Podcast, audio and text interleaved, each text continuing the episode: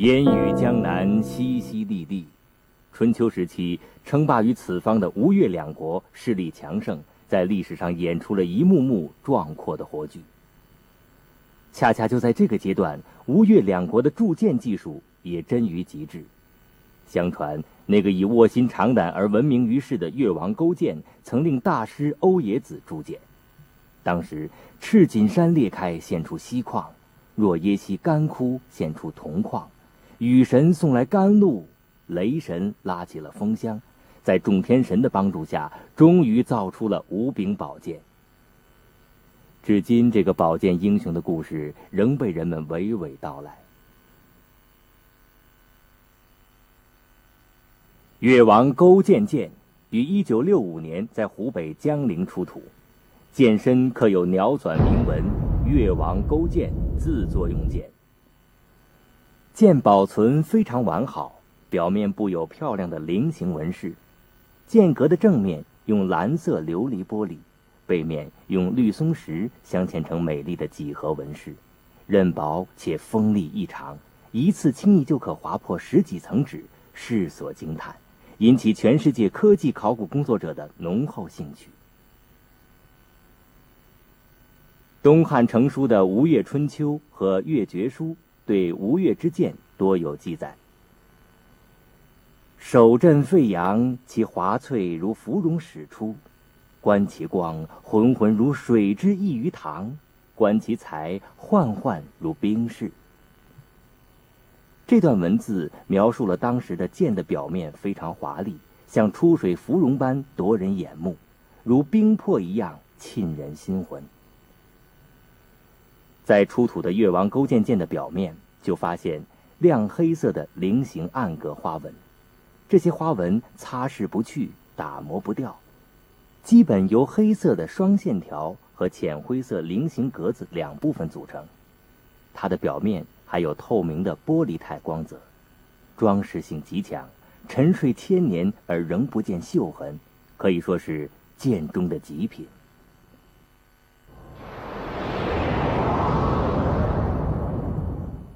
昔日的铸剑神技早已失传，古人是用什么技术对剑的表面进行加工的呢？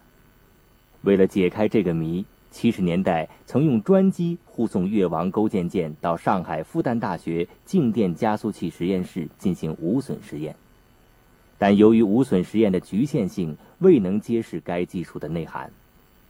美国和加拿大学者也对此技术进行过专门的研究。同样也没有得出准确的答案。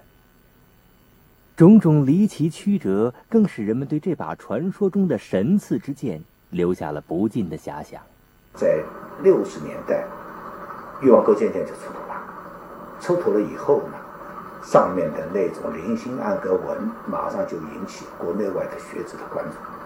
就说它不是机械镶嵌的，怎么形成的？就就是一个谜。专家们发现，越王勾践剑表面的菱形纹饰是非机械镶嵌而成。机械镶嵌就是指在青铜剑上开了槽，用另外一种合金或其他材料镶嵌在里面。机械镶嵌用肉眼就能看出来，和青铜剑本身有明显的分界线。而非机械镶嵌。就没有这个分界线，看到的是菱形暗格纹的材料和剑本身的材料虽然明显不同，但是没有界限，就好像它们在这个界面上相互融合，所以叫做非机械镶嵌。九十年代，上海博物馆的研究人员运用先进的科学仪器，对馆内收藏的一小块吴越青铜剑残片进行了由表及里的分析检测。结果发现，剑身表面装饰过程中采用了一种细晶技术，在菱形纹饰剑身上形成了高稀细晶的菱形格子表面。它外表白亮，而漆黑色线条部分正是剑体材料外露部分。根据金属材料学的原理，高稀细晶部分的菱形表面的耐腐蚀性能一定优于结晶粗大的剑体部分。所以，如何形成表面高稀细晶区，是解开菱形纹饰之谜的关键。上海毗邻古代吴越两国，在历史进入二十一世纪的时候，上海博物馆的研究人员经过多方论证和实验，模拟古人所能拥有的方法，终于揭开了这个千古之谜。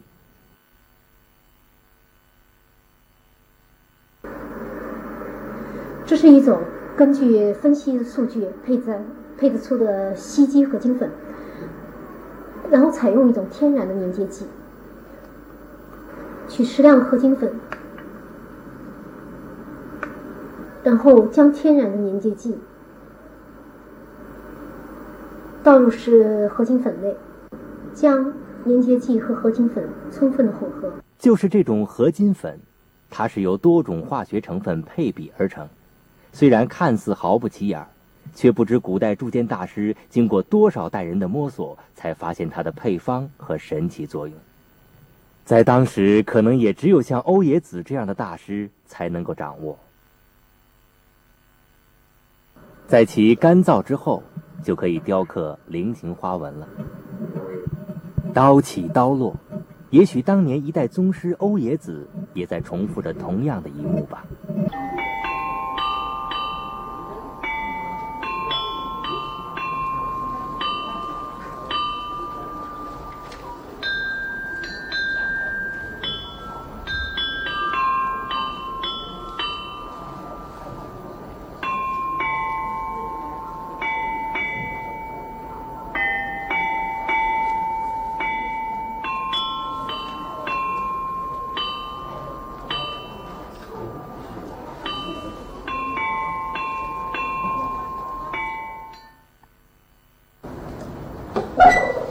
刻好花纹的剑还要放入炉中加热，经过高温处理，膏剂中的合金成分就能够在剑的表面发生反应，这样菱形花纹就真正能和剑融为一体了。磨之依然，视之不去，并能起到极好的防腐蚀作用。最后再把那些化学膏剂磨去，剑表面就呈现出黄白相间、美丽的菱形花纹了。真是观其光，浑浑如水之溢于堂；手震沸扬，其华翠如芙蓉始出。可是出土的越王勾践剑表面的菱形花纹却是灰黑相间，这又是怎么回事呢？这因为土壤里头动植物腐腐烂之后，会形成所谓叫腐殖酸。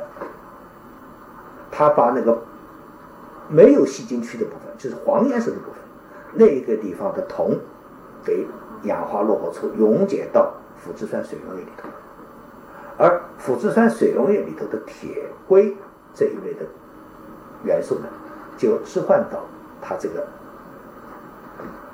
这个键本键上去了，而这个是而且是个缓慢的氧化过程，就形成什么呢？这个地方就变成黑的。那么，细晶区部分它本身耐腐蚀性能很好，它可是它里头也有点铜，所以呢它也受到腐蚀，可是比那个剑要好得多。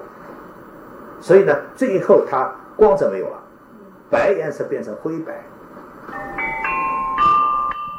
两千五百多年前的中国古人发明了金属高剂涂层扩散工艺，使青铜表面合金化。